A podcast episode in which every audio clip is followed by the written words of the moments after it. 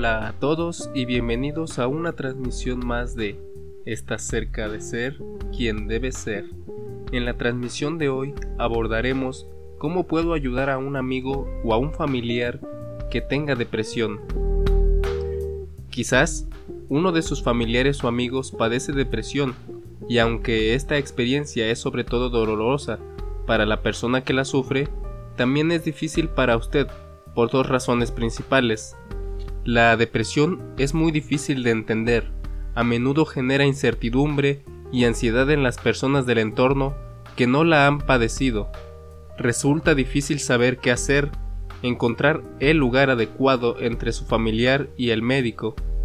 Sin embargo, usted tiene un papel esencial gracias al apoyo que le puede proporcionar a su familiar, entendiendo que la depresión es una enfermedad y aprendiendo a conocer sus síntomas, ayudando a consultar y a seguir el tratamiento adecuado, apoyando, manteniendo una cierta distancia sin agobiar ni sobreproteger, ayudando a expresar, si las hubiera, las ideas de suicidio, lo que facilita su prevención. Cuidándose usted también para que su ayuda sea lo más eficaz posible, entendiendo la depresión es una enfermedad y aprendiendo a conocer sus síntomas es el primer punto que vamos a tratar. Existen creencias populares acerca de la depresión, que es una forma de ser, una falta de voluntad, una señal de debilidad, son holgazanes o histéricos, pero nada de eso es cierto. La depresión es una enfermedad como lo es la diabetes o una úlcera en el estómago, y por tanto su aparición no depende de las personas que la sufren, y requieren un diagnóstico y un tratamiento específico. Solo los profesionales sanitarios, como los psiquiatras, pueden diagnosticar con precisión si un ser querido sufre depresión. El diagnóstico se hace en base a criterios bien definidos, según la intensidad y duración de determinados síntomas, y no debe tomarse a la ligera, ni pensar que es posible hacerlo a ojo, o dejarnos guiar por la intuición. La depresión tiene repercusiones no solo para la persona que la sufre, sino que también afecta a familiares y amigos, pues la persona deprimida muestra una serie de cambios en el comportamiento y en las relaciones con los demás. ¿Cuáles son las causas de la depresión? Por lo general se considera que existen factores biológicos, psicológicos y ambientales, o sea, aquellos relacionados con el entorno social o la familia. Algunos de ellos pueden actuar bastante antes de que se presente la depresión. Ellos preparan el terreno y se les conoce como factores de riesgo o de vulnerabilidad. Por ejemplo, el hecho de tener padres o madres que han sufrido depresión aumentaría el riesgo de poder verse afectado por la enfermedad. Del mismo modo, el hecho de vivir acontecimientos traumáticos o conflictos graves en la familia durante la primera infancia está asociado con un mayor riesgo de depresión en la vida adulta. Otros factores actúan justo antes de la depresión, la desencadenan y se les conoce como factores precipitantes. Algunos de los factores que pueden favorecer o precipitar la aparición de la depresión son por ejemplo factores genéticos. En algunas personas pueden haber predisposición genética, existiendo antecedentes familiares que aumentan la probabilidad de padecerla. Factores biológicos. En nuestro cerebro existen sustancias químicas denominadas neurotransmisores que pasan señales de una célula a otra. En la depresión, algunos de estos sistemas, particularmente los de la serotonina y noradrenalina, parecen no estar funcionando correctamente. Las mujeres sufren con mayor frecuencia depresión que los hombres. Algunas las presentan tras el parto, por los cambios hormonales que se producen durante este periodo. Es la denominada depresión posparto. Otros de los factores que existen son los factores sociales, donde determinadas situaciones especialmente complicadas y difíciles que ocurren en la vida, como pueden ser problemas familiares, laborales o personales, pueden favorecer su aparición. Los estudios demuestran que la depresión y la ansiedad predominan en las mujeres, este tipo de trastornos están asociados significativamente con factores de riesgo social, como las carencias socioeconómicas, la continua responsabilidad del cuidado de terceras personas o la violencia de género. Otros factores que pueden existir son que a veces una enfermedad física, como por ejemplo cáncer, diabetes, enfermedades cardíacas, Parkinson, trastornos de la alimentación, etc., pueden desencadenar también la depresión o la toma de ciertos fármacos que hacen que aparezca. El consumo de alcohol y de drogas también favorecen su aparición. Existen algunas personas que presentan síntomas de depresión de forma recurrente en las mismas épocas todos los años, especialmente en zonas con gran diferencia de luz entre el verano y el invierno. ¿Cuáles son los síntomas de la depresión? Antes que nada podemos notarlo en la conducta, ataques de llanto, aislamiento, descuido de las responsabilidades, abandono de su apariencia, pérdida de la motivación, lentitud, torpeza. Está también el factor de las emociones. Podemos identificar en ella tristeza, ansiedad, culpabilidad, ira, irritabilidad, poca tolerancia a pequeños contratiempos, falta de ilusión e iniciativa, sensación de dejadez, cambios de humor, falta de emociones, sentimiento de desesperanza. También podemos darnos cuenta a través de sus pensamientos, con una exagerada autocrítica, mucha preocupación, pesimismo, problemas de memoria, falta de concentración, dificultad para la toma de decisiones, confusión, pensamientos referentes a que otras personas le ven mal.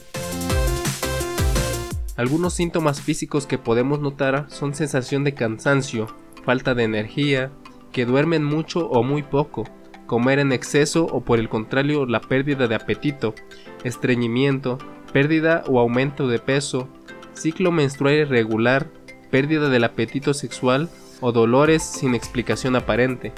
Hasta este punto podemos preguntarnos, ¿se curan completamente las depresiones? Y bueno, la duración de un episodio depresivo puede variar desde varias semanas a varios meses o incluso años, la mayoría de los episodios depresivos duran menos de 6 meses. Es posible una cura completa donde desaparecen todos los síntomas, pero el riesgo de recurrencia de la enfermedad, o sea, de que vuelva a aparecer después de la recuperación total, es muy alto. Incluso más del 50% de los casos regresan a ella. Las recaídas son más frecuentes en personas cuyos síntomas no desaparecen del todo entre episodios, sin embargo, cuando la persona está recibiendo tratamiento psicológico y, psiquiátrico y realiza obviamente un seguimiento adecuado, el riesgo de que los síntomas y el sufrimiento vuelvan a aparecer se reduce notablemente. De ahí el interés en la atención temprana de la enfermedad, así como en mantener el tratamiento todo el tiempo necesario. ¿Y qué pasa cuando la depresión dura incluso hasta años? ¿Qué es lo que conocemos como depresión crónica? Si hay menos síntomas y estos son menos intensos. Se le denomina distimia. Las personas que padecen distimia refieren que siempre o la mayoría parte del tiempo están tristes. Los síntomas más frecuentes son una disminución del interés y el placer, causando malestar e interferencia en la vida cotidiana. Sentimientos de rendir poco, de impotencia, de culpa, irritabilidad o enfados frecuentes. Una persona que sufre distimia puede tender a aislarse, a retirarse de las actividades sociales, en el trabajo puede presentar una disminución de la actividad, de la eficacia y de la productividad. Con los años, este trastorno se convierte en parte integrante de su vida o su personalidad. La persona suele decir siempre he sido así o yo soy así. Los profesionales como los psiquiatras o psicólogos y también los familiares corren el riesgo de ser víctimas de esta confusión entre el funcionamiento normal y la distimia. Esta enfermedad a menudo comienza de manera discreta y en una edad temprana. Ya puede ser en la infancia o la adolescencia. Si no se trata adecuadamente se corre el riesgo de que se vaya agravando con la edad. Pero obviamente alguna persona puede tener estos síntomas y puede no ser depresión. ¿Qué otras enfermedades pueden estar asociadas a la depresión? La depresión puede tener una relación con otras enfermedades psicológicas o físicas, como por ejemplo trastorno de ansiedad, donde en general la existencia de un trastorno de ansiedad previo a la depresión o asociado a esta aumenta la gravedad de la misma y el riesgo de recaída. El abuso de sustancias o fármacos, ya sea el alcohol, fármacos ansiolíticos o hipnóticos, o consumo de sustancias tóxicas como el cannabis, éxtasis o cocaína, las personas que padecen depresión pueden tener la tentación de abusar o consumir estas sustancias para aliviar su ansiedad. Además, La depresión es frecuente en personas con adicciones. Puede ser también una enfermedad física grave o crónica como la diabetes, cáncer, accidentes. Puede ser más difícil la identificación y el tratamiento de la depresión. Los síntomas de la depresión pueden ser subestimados y atribuidos a otras enfermedades. Y ahora, ¿cómo ayudar a su allegado a consultar y a seguir un tratamiento adecuado? Hay muchos tratamientos efectivos disponibles para la depresión hoy en día, pero a pesar de ello, Muchas personas con depresión nunca buscan ayuda. Algunas se avergüenzan, otras no reconocen la necesidad del tratamiento o piensan que no hay tratamientos efectivos disponibles. Hay que buscar tratamiento para la depresión porque es tratable, solo con la voluntad no es suficiente para actuar sobre una enfermedad tan compleja. El tratamiento es por lo tanto absolutamente necesario y depende muchas veces de usted familiar o amigo hacerle ver a esa persona que el tratamiento puede cambiarle la vida, puede mejorarle su calidad de vida, ya que el tratamiento reduce el dolor y el sufrimiento de la depresión casi en un 80 a 90% de éxitos. Casi todas las personas que sufren depresión consiguen alivio de sus síntomas y regresan a su vida normal, algunas veces en pocas semanas. Al igual que con cualquier otra enfermedad médica, Cuanto más se demore el tratamiento, más difícil será tratar.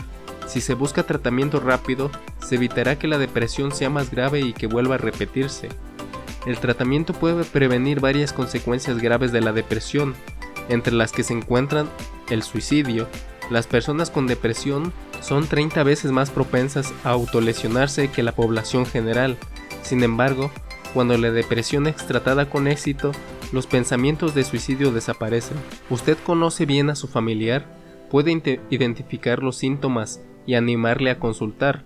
A veces el mismo estado depresivo hace a la persona no darse cuenta de lo que pasa o no ver necesario o eficaz consultar o seguir un tratamiento, por lo que su papel puede ser fundamental, puede ayudarle a pedir una cita e incluso acompañarlo.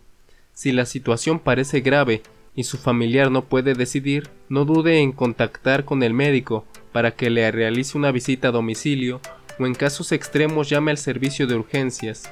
Si se ve en la necesidad de llamar a un médico para que atienda a su familiar, no oculte la realidad de su estado. Explíquele los síntomas que le preocupan o que el paciente oculta, como por ejemplo, cuando existe un potencial riesgo de suicidio. Su familiar puede necesitar apoyo para realizar el tratamiento, usted puede ayudarle a que siga el tratamiento prescrito correctamente y antes de tomar la decisión de dejarlo, por ejemplo si aparecen efectos secundarios, dígale que consulte a su médico. Sin embargo, es muy perjudicial que lo anime a tomar un tratamiento que fue efectivo para otras personas o para usted. Intente que la persona deprimida lleve un estilo de vida saludable, que se alimente adecuadamente. Es muy frecuente que las personas deprimidas tengan menos apetito, Anímelo a participar o a practicar algún ejercicio regularmente. Evite que consuma alcohol u otras sustancias nocivas para la salud. En los casos de depresión grave, cuando es necesaria la hospitalización, puede ser útil acompañar a su allegado, ya sea para ayudarle en los trámites de ingreso. Una vez hospitalizado, a veces es necesario para preservar la tranquilidad de la persona deprimida suspender temporalmente las visitas y los contactos telefónicos. ¿Cómo actuar con él? Para que sea eficaz el apoyo debe ofrecerse manteniendo una cierta distancia, sin agobiar a la persona, dándole afecto y teniendo comprensión y paciencia. Es inútil dar buenos consejos, si yo fuera tú, yo haría, o dar órdenes. Levántate en vez de pasar toda la mañana en cama. Esto lo que hará es aumentar su sentimiento de culpa e impotencia, Recuerde que la depresión es una enfermedad.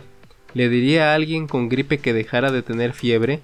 Sin embargo, puede tranquilizar a su ser querido diciendo, repitiendo si es necesario, que usted entiende sus dificultades, que no está loco, que la depresión es una enfermedad que afecta a muchas personas, que puede llegar a mejorar con la ayuda adecuada y con el tiempo. Aunque no lo parezca, la persona que padece depresión es muy sensible a los ofrecimientos de ayudas, como que le hagan las compras, que le ayuden con la limpieza, la cocina, las manualidades, todo esa persona sabrá valorarlo. Sin embargo, esta ayuda no debe ser demasiado maternal o invasora. Si la persona se siente infantilizada, esto puede reforzar su sentimiento de inutilidad, donde se puede decir no sirvo para nada. Usted puede motivar con comprensión, cariño y paciencia a su familiar, hacer excursiones, salidas o a practicar aficiones que con anterioridad le resultaban agradables. Recuerde sin embargo que puede ser contraproducente forzarlo a realizarlas en contra de su voluntad o exigirle demasiado. Una persona deprimida se cansa muy rápidamente porque está luchando continuamente contra su fatiga y sus pensamientos negativos. Para animar a su familiar o amigo a que hable con usted, mantenga una actitud abierta y escuche con atención y paciencia, aunque tienda a darle vueltas a lo mismo o a permanecer impasible a su intento de aliviar su sufrimiento. Nunca desacredite los sentimientos que su amigo o familiar manifieste, pero señálele las realidades y ofrézcale esperanza. También es importante que muestre sensibilidad ante los esfuerzos de su familiar y que se lo exprese mediante una palabra, un gesto o una sonrisa. Un cambio radical de vida, de trabajo, de residencia o realizar unas vacaciones lejanas no resolverán la depresión, incluso pueden empeorarla. No se separa de uno de sus viviendas cambiando el entorno vital. Salir de vacaciones cuando uno sufre depresión solo retrasará el comienzo del tratamiento y podría incluso empeorarla por la pérdida de las referencias habituales. ¿Qué hacer si usted piensa que su familiar o amigo tiene riesgo de suicidio lo primero que tiene que hacer es contactarse con su médico, o su psiquiatra o su psicólogo. Este le dirá la forma de proceder. Manténgase cerca y retire los objetos potencialmente peligrosos, como pueden ser armas o fármacos. Todas las recomendaciones en este ámbito son unánimes.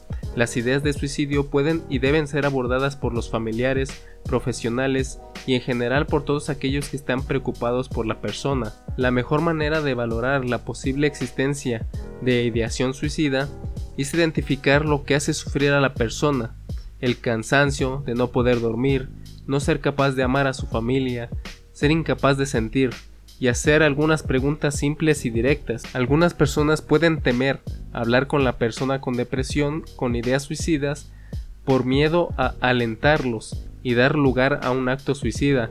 De, hecho ocurre todo lo contrario. Cuando las preguntas se plantean con cariño y respeto, las personas se sienten aliviadas al ver que alguien realmente entiende lo que está soportando y se da cuenta de su sufrimiento. Hablar con la persona deprimida de estas ideas es el primer paso para romper su aislamiento y el mejor antídoto para desactivarlas. Y por último, algo que tiene que tener en cuenta y no pasar por alto es asimismo su propio sufrimiento, su propio desgaste y su propio cansancio, ya que estar cerca de personas que tienen depresión puede incluso a veces contagiarnos su estado de ánimo, y eso empeoraría todavía más la situación, ya que no solo sería una persona triste, sino ahora serían dos. Trate de mantenerse usted alegre en todo momento mientras esté con él y no dude usted también en consultar a su psicólogo para que le sea de apoyo y puedan ayudar a su familiar o amigo de una mejor manera. Y bueno, esto sería todo por la transmisión de hoy.